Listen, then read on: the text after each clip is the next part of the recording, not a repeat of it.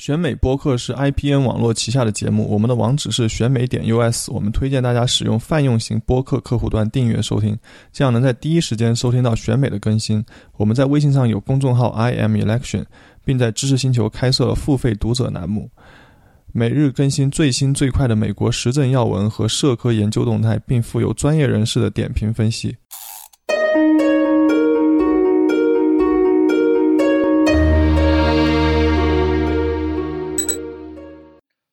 亚裔就是很多朋友都提到过，他们最讨厌的一个问题就是第一次见面的时候被人问 Where are you really from？就我讲了我讲了我是加州人，他们一定会追问说你到底是哪儿来的，就不相信你是美国人这样子。很多亚裔从小到大都是这样子过来的，所以而且我觉得这个社会责任感一部分也是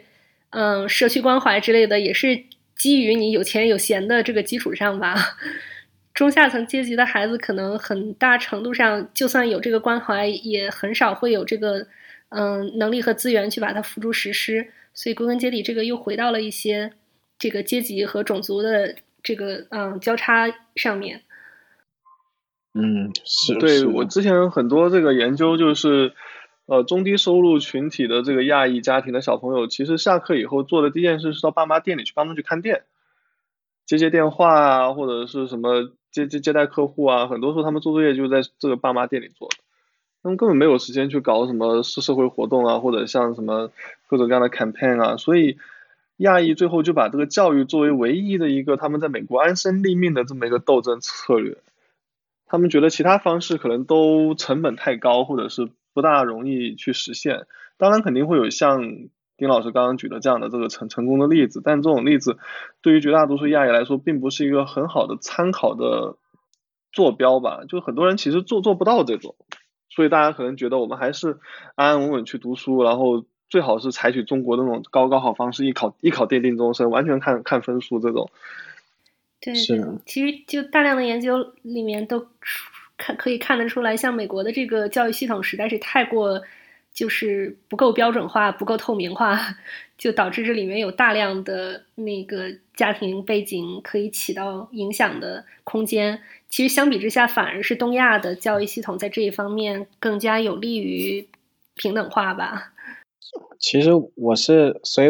对于说怎么改善这个状况吧，我个人就是也想过一些问题。其实天龙也很理解为什么教育维权会成为今天亚裔的一种。主流的一种参与政治的方式，为什么会以这种方式出现在政治舞台上？就确实因为它是他们很多人的饭碗，就是我可以不抛头露面，我可以忍受呃不同呃同工不同酬，或者说是玻璃天花板，但是你现在要砸我的饭碗，我可就不能忍了。所以有这种状况。那至于说调和这个问题，就是说。我个人的策略，你们未必会同意。就是我觉，我觉得事实上还应该增加大学自治，因为假如说每个大学还是能有比较大的空间来自己挑选这些学生的话，那我很显然，有的人应该看到，我如果搞一个东亚多招东东亚学生的一个大学，会比较有前景。这些人学费要申请助学贷款的人可能也比较少，然后。做出学术成绩很快，我就 SSCI 就已经 那个分数就比较高，然后同时，呃，应该东亚裔既然对藤校如此不满，应该自己想办法建立一个大学，就像布兰布兰代斯大学，对吧？还有像 Howard University，就是他们有一些这种传统非裔的这种传统非裔或传统犹太人或者传统怎么着，或者是像杨百翰传统摩门教。那为什么东亚现在已经有那么多成功人士，而且东亚呃，而且亚裔在美国的人均家庭收入都已经八万多了，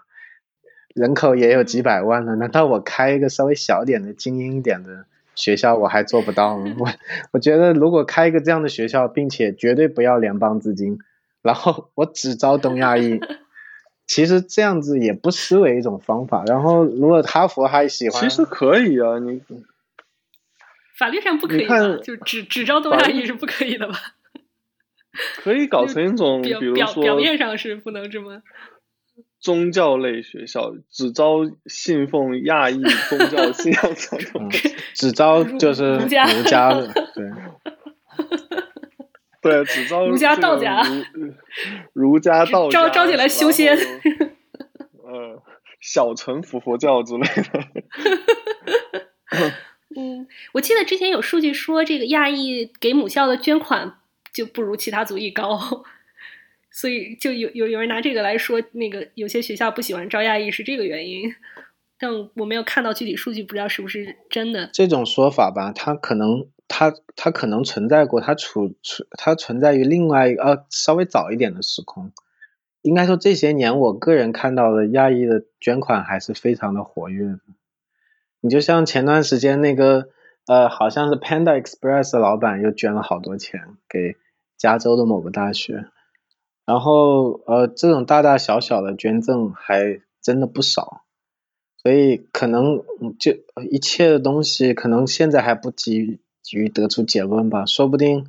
呃，再过些年以后，因为这亚裔他已经不再是以新移民为主要群体了，大家在这里过了二代三代了，会有一些完全不同的变化。但亚裔的生育率又不够高，这二代三代 如果没有新移民大量涌入的话，这亚裔人口的这个规模又上上不去，是吧？这也是一个。挺困难的，你去看就看你看当年那个排华以后，然后通过一九二二二四年这移民法案以后，亚裔的人口是不仅是没有增长，而且就整体是在快速的下降过程之中。就如果没有新移民涌入的话，靠亚裔自己的这种生育率去解决这个问题，我觉得不是一个办法。还还是还是得尽量让第一代移民能够更好的找到在这个复杂的政治体系中。脱颖而出的办法吧，或者是这种更有利于他们自己，但又不不会和其他族裔产生强烈冲突的这么一种斗争策略。嗯，哎，我觉得像柯林斯老师这个提出的，直接把文凭废除可以解决一切问题，就直接把教育系统问题全部解决了，大家可以转移战场。其实我之前看了，我没有完全看这本书，我在网上找了一些介绍，然后看了一个朋友写的书评。我对他的一些观点是，呃，应该说心有戚戚焉。就是说，首先用学徒制这一点，我特别的赞同。就是，呃，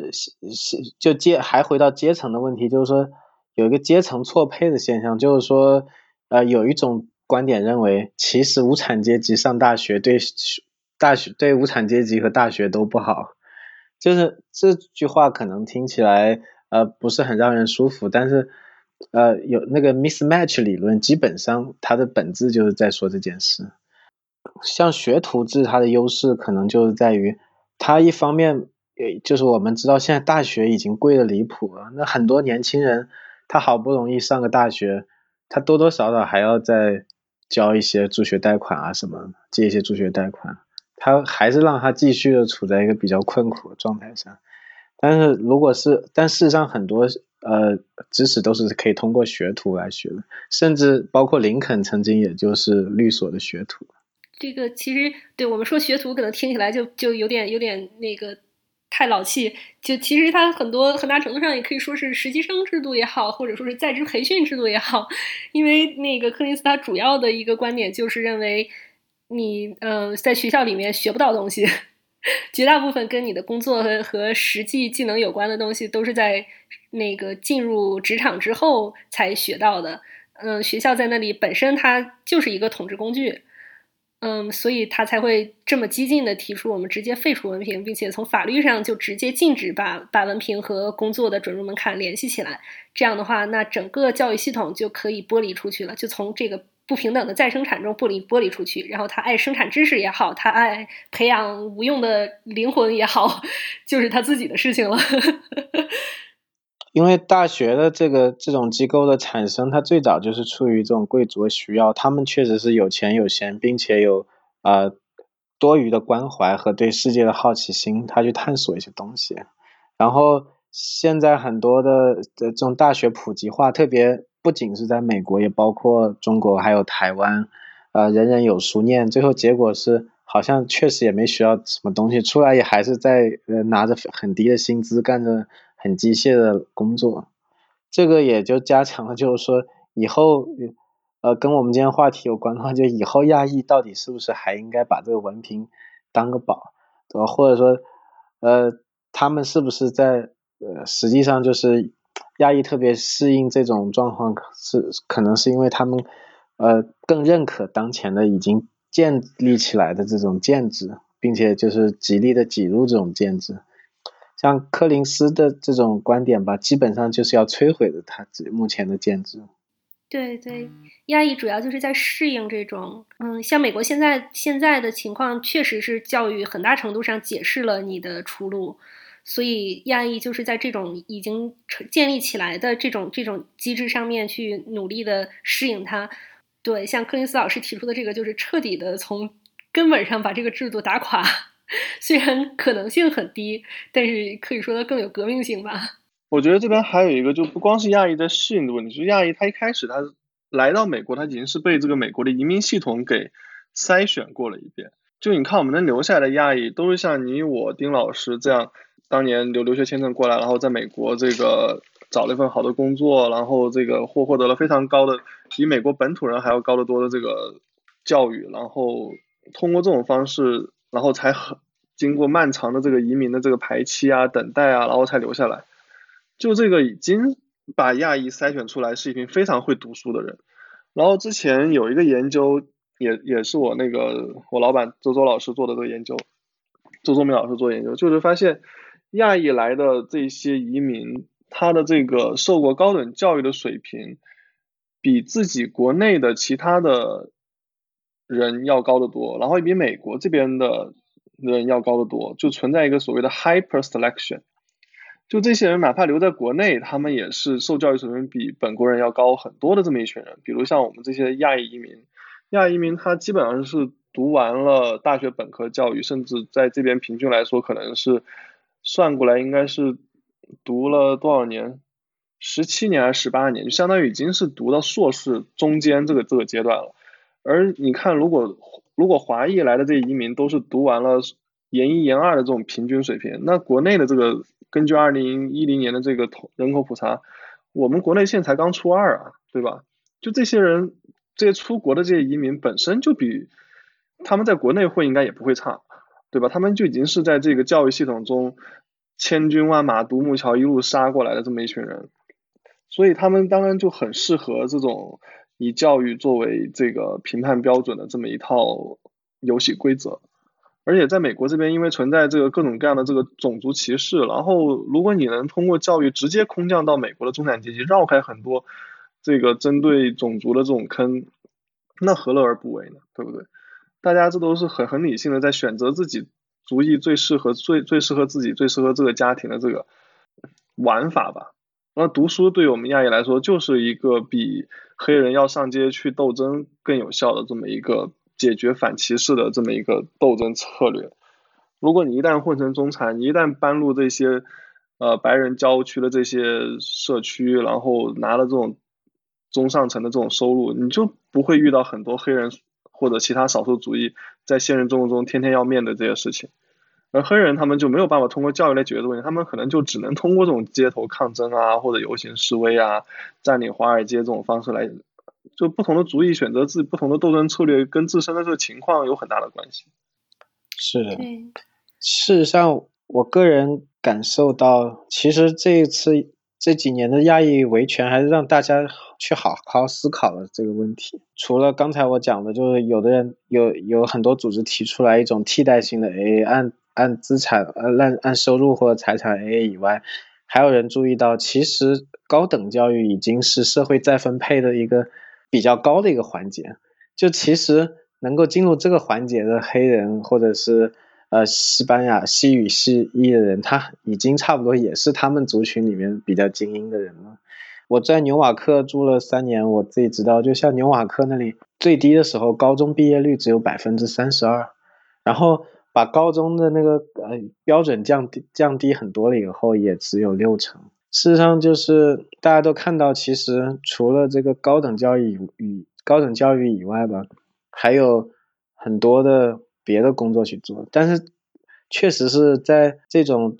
对话、争吵，还有那种充满情绪化的呃针锋相对以后，大家看到了各自的一种困难。我看到过很多黑人在各种新闻的留言里面替华裔说话，我也看到很多很多不同的华裔为黑人说话，所以我个人对这个呃整个维权是还算是比较乐观。我总感觉这种对话还是他他最终会导向一个比这个自己闷起头来会好一点。就让让亚裔更多出现在这种公共视野里面，包括最近这个电影呃《Crazy Rich Asians》，让大家忽然就觉得哦，原来我们身边有这么一群人，他们的这个事情还挺 dramatic 的，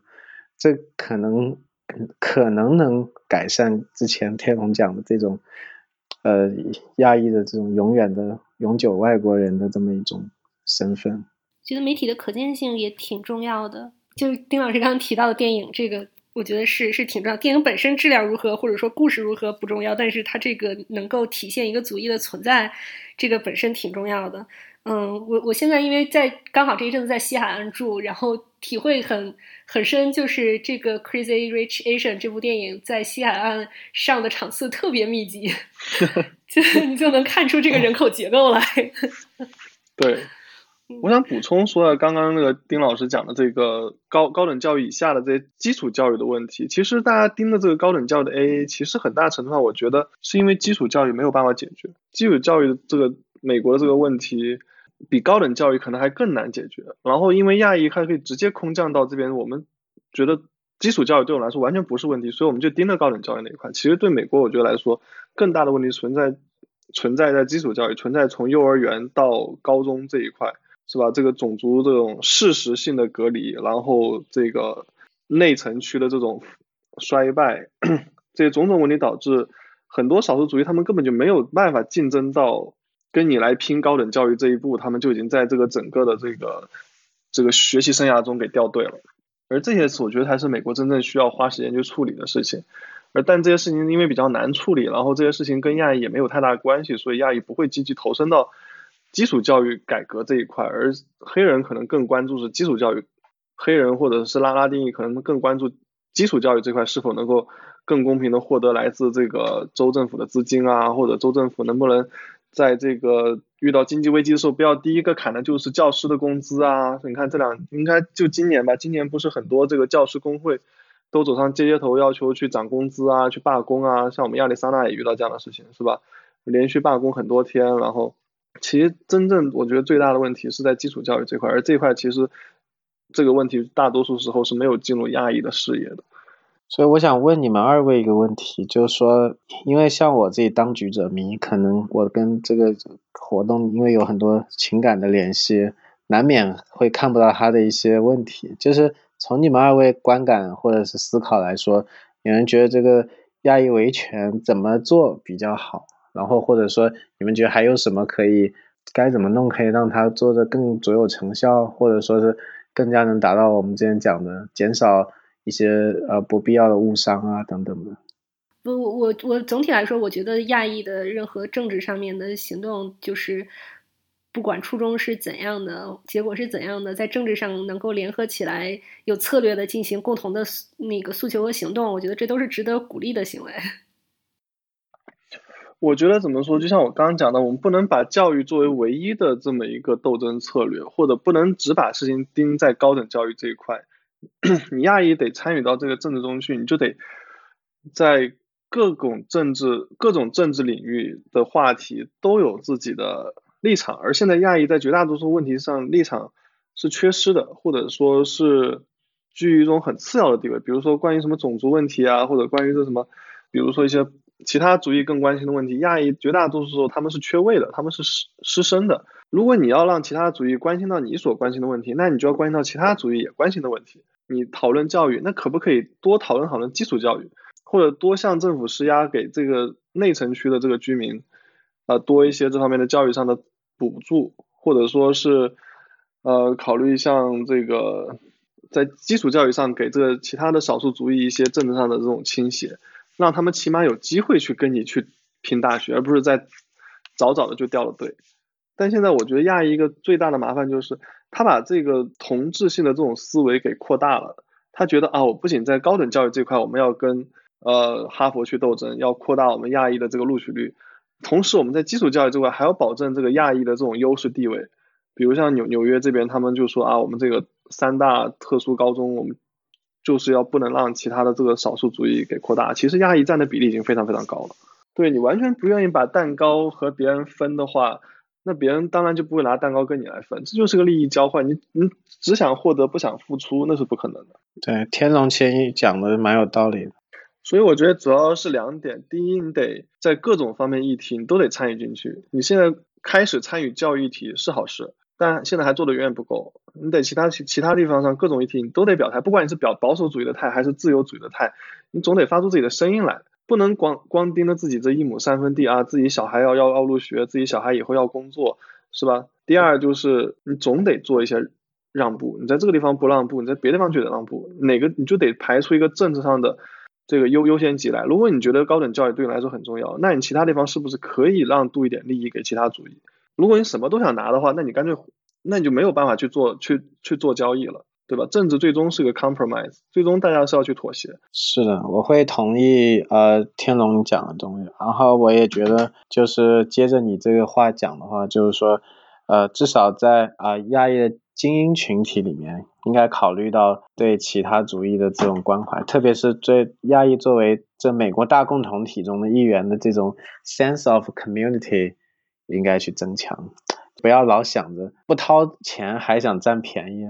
把便宜还要占尽，而是想着是我是不是能创造出一种秩序。假如说我认为我亚裔的文化是有优势的话，那么我是不是可以创造出一种秩序供人家消费，然后同时扩大我的这种文化的影响力呢？比如说，就像刚才我开玩笑说的，这搞一个不一定要去争人家的那个大学，那个不一定要去增加去争那个公立的学呃特殊高中。自己也可以办一个福利性质的高中，说不定办的比人家还好，其他主意还争着来考，不一定。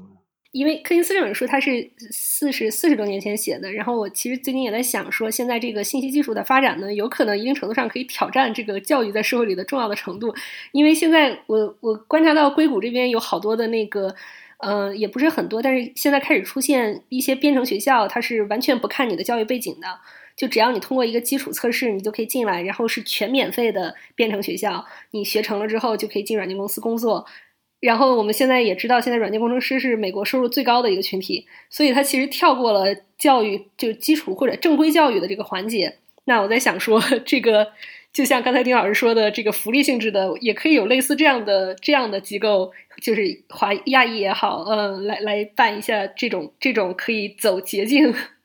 虽然它可能里面一定程度上有泡沫，现在这个对对软件工程师的巨大的需求，但是我觉得它挺挺有生命力的一个东西。现在这边还是还是挺活跃的这种这种编程学校。对，刚刚我想也想继续就丁老师刚刚说这个再扩展一下，就讲这个文化吸引力对其他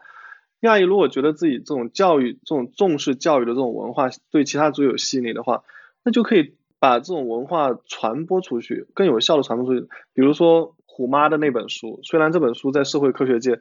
被批得一一塌糊涂，但是我前两年看过一篇文章，就让我很受感触。就是一个美国女生写的，她是说，如果我妈是个虎妈的话，我现在就会怎么怎么样。他的文章其实就说明这个虎妈的这个成功学的理念就已经感已经感动到了一部分美国的白人，或者是其他族裔的人，对其他族裔的产生了一定的号召力。大家觉得可以通过这个虎妈的这种教育方式，让自己变成一个更好的人，或者对社会更有用的人。这就是亚裔的这种文化的这种对其他族裔这种吸引力。当然，虎妈的方式我们是否正确、是否有效，或者是对其他族裔有没有更好的替代方案，我们可以去讨论。但是，类似的这种举措，我们可以做的更多。不过这样的话，就会是不是会一定程度上固化一些刻板印象？就是如果我们把它正式作为一种，嗯，我倒不是说一定要采取虎妈这种非常刻板印象化的这种教育方式，但可以通过，而且也不光局限于教育，你可以扩大自己的文化影响力的方式很多种。像我们一开始刚刚讲的这个什么 crazy rich Asians 是吧？这也是一种方式，就是通过各种各种方式让其他族裔向我们靠拢。而不是我们向其他族裔靠拢。这这或许也也是一个解决问题的方法，这个呃，对吧？或者你经常你说黑人或者西语的小朋友不爱去读书，他们家家家教不好，那可不可以把我们这种重视教育的传统带到西语或者黑人 市社区里面去？对，说到到怎么做起来，这是比较困难。其实是有一些方法的，就是比如说，呃，这个 Bezos 这个亚马逊的老板，他最近他提出来的一种做慈善的方法，就是开这个 preschool 嘛，因为他他的理念里认为，就是人最早的行为模式受影响最大就是小的时候，所以他就开很多慈善的这种 school。那么我想起这个电影。就是当幸福来敲门里面威尔史密斯演的爸爸，他就是把他小孩放在一个唐人街的 preschool，因为可能唐人街 preschool 是或者 homestay 那哦哦不是那个 daycare 那种，可能是最便宜的，所以他放在那边。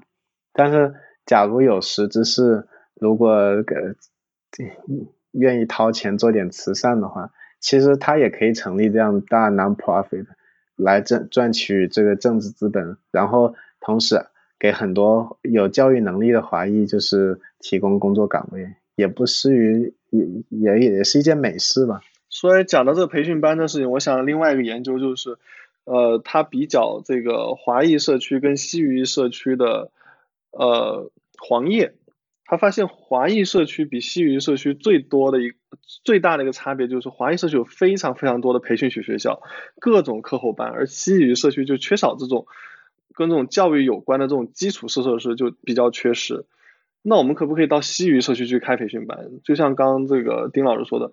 我们一定慈善的性质或者福福利的性质，我们可能收的费用不需要华裔社区这么高，我们收的低一点，让这个西语小朋友更爱去学习，是吧？这这未尝不是件好事。那当然，可能有些这个非常零和思想的这个华裔就会觉得啊，如果他们真的会学习的话，那到时候我小孩上读读读不了书怎么办？这有有有会有有会有这样的事情发生。我觉得后一种情况吧，呃，发生可能性不是很大，因为他可能会这样想：，我才不管人家考不考得上，我先把这钱挣了再说。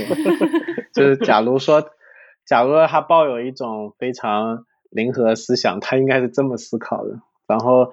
他心想：，反正我孩子已经上了呃，比如说私校了，对不对？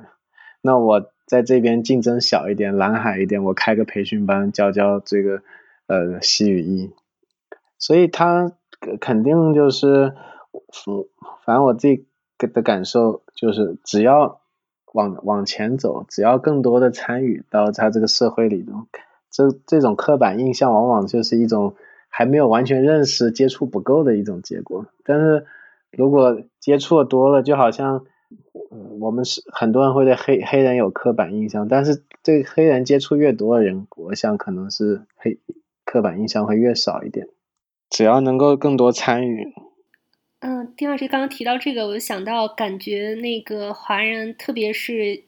我接触到的更多的可能是留学生，我感觉大家的这个 implicit 的嗯种族歧视的心态还是就比较普遍的。不管是表面上直接说出来也好，或者内心想嘴上不说也好，我的我的感觉是在这个亚裔新移民里面，对其他种族怀有一些敌意或者刻板印象的这个这个情况还蛮普遍的。这个可能也一定程度上阻碍了我们刚才说的这种跨种族的合作和博弈，或者互相的帮助和关怀吧。我觉得语言这方面是个很大的问题，因为来的这个亚裔移民被美国移民法筛选，然后绝大多数，应该不是绝大，就相当一部分人或者占多数的人其实是理工科的人，他们语言沟通能力相对略欠缺，所以他们跟其他族裔沟通起来的频率跟呃时间就会比较少，你接触的少的话，这种误会产生的概率就会更多。那你们看，你们还有什么要补充的吗？我觉得今天我们讲了很多了，嗯。我个人没有什么太多要补充的，就是想提醒大家可以借这个机会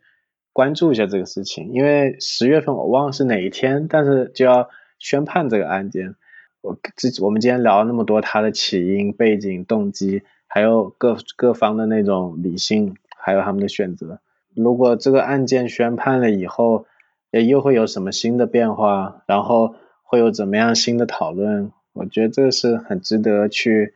关心了解的一件事情。无论是朋友他们已经生活在美国，或者以后打算长期在美国有什么计划的话，其实这也是蛮重要，会会迟早会放在他们面前的一个问题。我其实还想补充一点，就是不知道大家有没有注意到，中国跟美国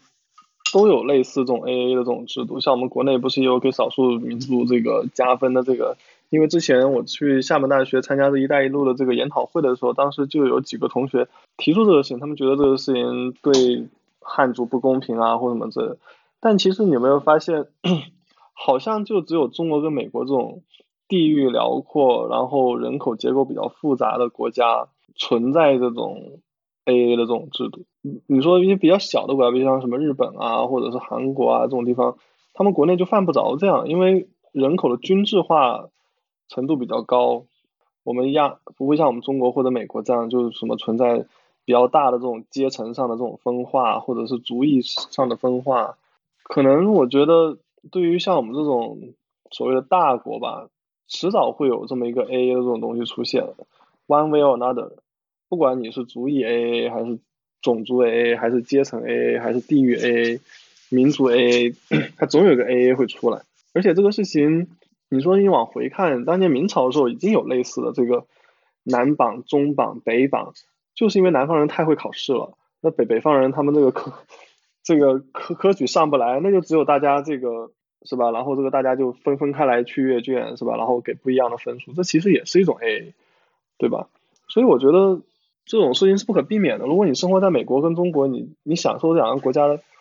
这种多样性给你带来的好处，那就得承担这个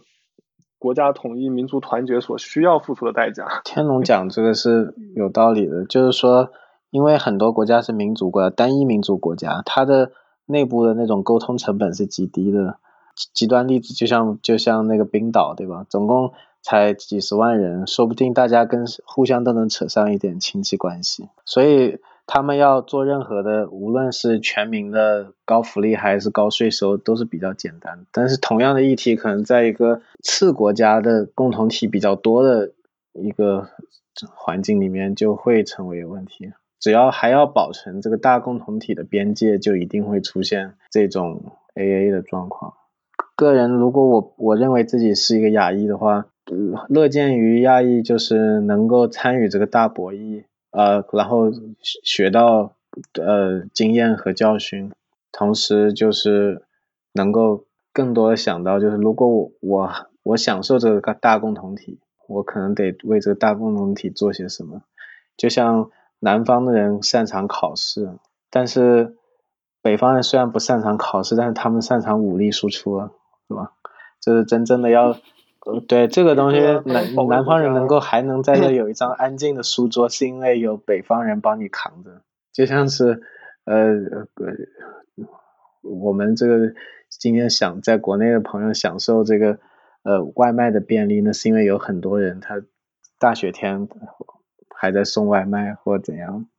那在美国也是，就是。大家发现自己跟其他人之间的联系，就包括今天大家享受的很多权利，可能是其他主义争取来的。那么我们今天有的一种美国的一种比较文明的政治秩序，也是由他的这个先贤或者是之前的人流血等等换来的。所以，如果他想要想继续享受这个大共同体的话，恐怕还真的是要做出一些牺牲，然后做出一些贡献。让大共同体更好一点。嗯，不要问国家为你做了什么，要问你为国家做了什么。嗯，感觉现在我现在对美国政治也挺失望的。虽然说这个各族裔、各利益群体，大家自己还是要在现有的政治制度之下争取权益，但是现在这个最高法里面已经有两个